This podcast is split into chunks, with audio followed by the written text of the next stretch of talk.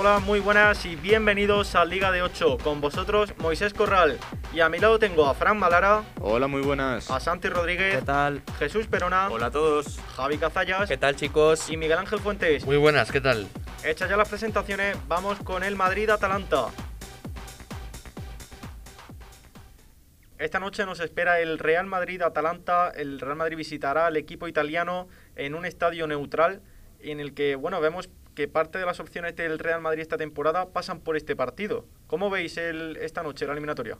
Yo sinceramente creo que si el Atalanta despliega si el Atalanta despliega su juego el que ya demostró la temporada pasada en Champions y el que está demostrando este año, creo que el Real Madrid tiene pocas posibilidades. No hay que darlo por muerto, obviamente, porque el Madrid tiene una trayectoria en la Champions que hay, siempre hay que tener en cuenta, pero pienso que no lo va a tener nada fácil. Pues yo creo que es el rival perfecto para el Real Madrid para pillar confianza en esta Champions y mm, pasar con seguridad a la siguiente fase, porque aunque sí es verdad que si la Atalanta le sale el partido eh, puede llevarse la victoria y llevarse un buen resultado a la vuelta en el Di Stéfano, eh, creo que el Atalanta es un equipo que te puede salir muy al ataque, te puede salir con las líneas muy arriba y eso es lo que necesita el Real Madrid, porque si en algo ha sufrido el Real Madrid en este último año ha sido con equipos que se encierran, que se vienen abajo, que están... Mmm, Esperando sí, las contras. Claro.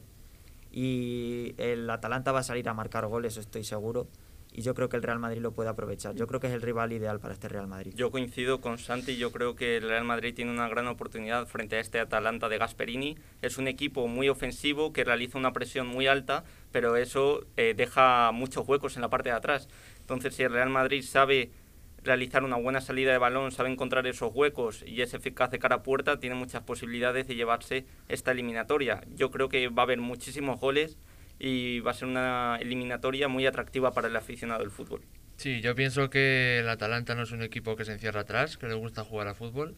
Ya el año pasado lo vimos contra el Valencia en la eliminatoria de los octavos de final y tiene pinta de que este año va por el mismo camino y me parece que va a ser una eliminatoria bastante divertida volviendo a lo que ha dicho Jesús, de que si, se, si sale mucho al ataque el Real Madrid puede hacer contras, el, el problema es que ¿quién tiene para hacer contras? Porque este año, bueno, ya lo lleva, lo lleva acusando varios años, pero eh, no tiene esa pólvora, no tiene esa frescura arriba que tenía hace un par de años en la que sabías que como el Real Madrid enganchaba una contra perfecta era gol. Este año Veo que no tiene tanta, tanta calidad arriba como para poder plantear un partido únicamente a la contra. Yo creo que va a depender de cómo salga Zidane porque si pone a Vinicius es el jugador perfecto para ese tipo de partido. Y me estoy acordando ahora el partido contra el Levante, que el Levante puede ser en España el equipo que más se asemeja a esa forma de jugar del Atalanta en cuanto a con las líneas altas de presión. Eh, el gol del Real Madrid viene de un pase en largo, creo que fue de Cross a Asensio y Asensio no... O sea, en esas jugadas de contra no se queda tampoco muy atrás. Sí que es verdad que no es tan rápido como Vinicius, pero yo creo que las puede aprovechar bien. Pero son yo veo que son jugadas aisladas, no, o sea, es decir, son jugadas que le sale bien a lo mejor una, un partido de cada tres o cuatro. No, es, no está acostumbrado a, a jugar así, de hecho, no, no sabría decirte cómo juega el Real Madrid, pero sí que sí que veo que no a lo que volví antes, no tiene, no tiene esa efectividad eh, en las contras como tenía hace un par de años. Bueno, a ver, hace un par de meses tampoco tenía esa efectividad y en el momento más complicado de la temporada en fase de grupos, que tenía el Mönchengladbach, el Inter y demás, acabó primero de fase de grupos. Yo creo que tampoco hay que dar por muerto al Madrid. Bueno, yo creo que estáis hablando del contraataque, pero el factor fundamental, al ser eh, tan ofensivo el Atalanta, es la defensa. Al Madrid le va a faltar la pieza clave, que es Sergio Ramos, eh, además de Carvajal. Actuará Lucas Vázquez lo más seguro en su posición. Pero estamos viendo que el Madrid tiene muchos fallos en defensa esta temporada. El año pasado también contra el City, lo, lo recordáis. Y yo creo que va a ser lo fundamental. Si el Madrid se encierra bien, eh, defiende bien los ataques del conjunto italiano, yo creo que a partir de ahí ya puede empezar a formar eh, jugadas de ataque, a, a, salir a contraataque, pero lo fundamental es la defensa. Claro, pero es que este año precisamente estamos viendo ya lo veíamos, como tú dices, el año pasado contra el Manchester City, pero es que este año Barán sin Ramos eh, está vendido totalmente, vende a la defensa muchísimo. Pero Nacho, que se le criticaba bastante en la fase de grupos, eh, cuando juega cumple. está cumpliendo estos últimos partidos de liga. Pero está, o sea, estamos, yo por lo menos es lo que es la percepción que me da, que el Real Madrid sin Ramos eh, está vendido abajo. O sea, no, no, no es capaz de defender bien un partido, de defender con claridad.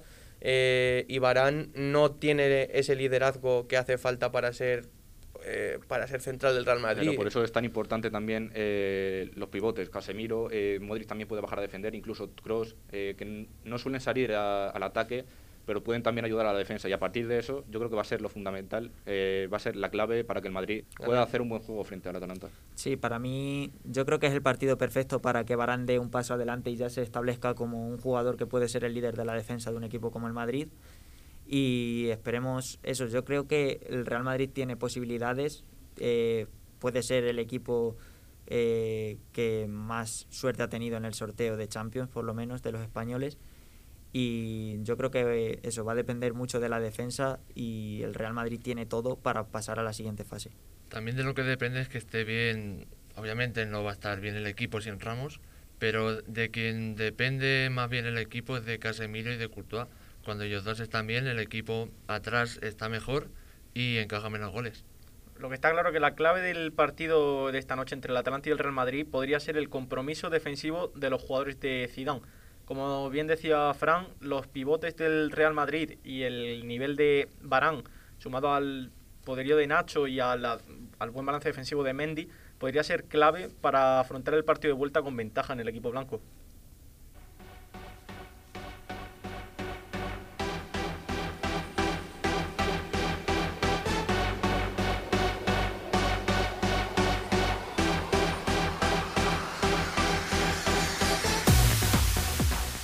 Llegamos ya al final del programa. Ha sido un placer, Santi, Igualmente, Jesús, Hasta la próxima. Javi, Hasta la próxima, chicos. Fran Adiós. y Miguel Ángel. Un saludo. Adiós a todos.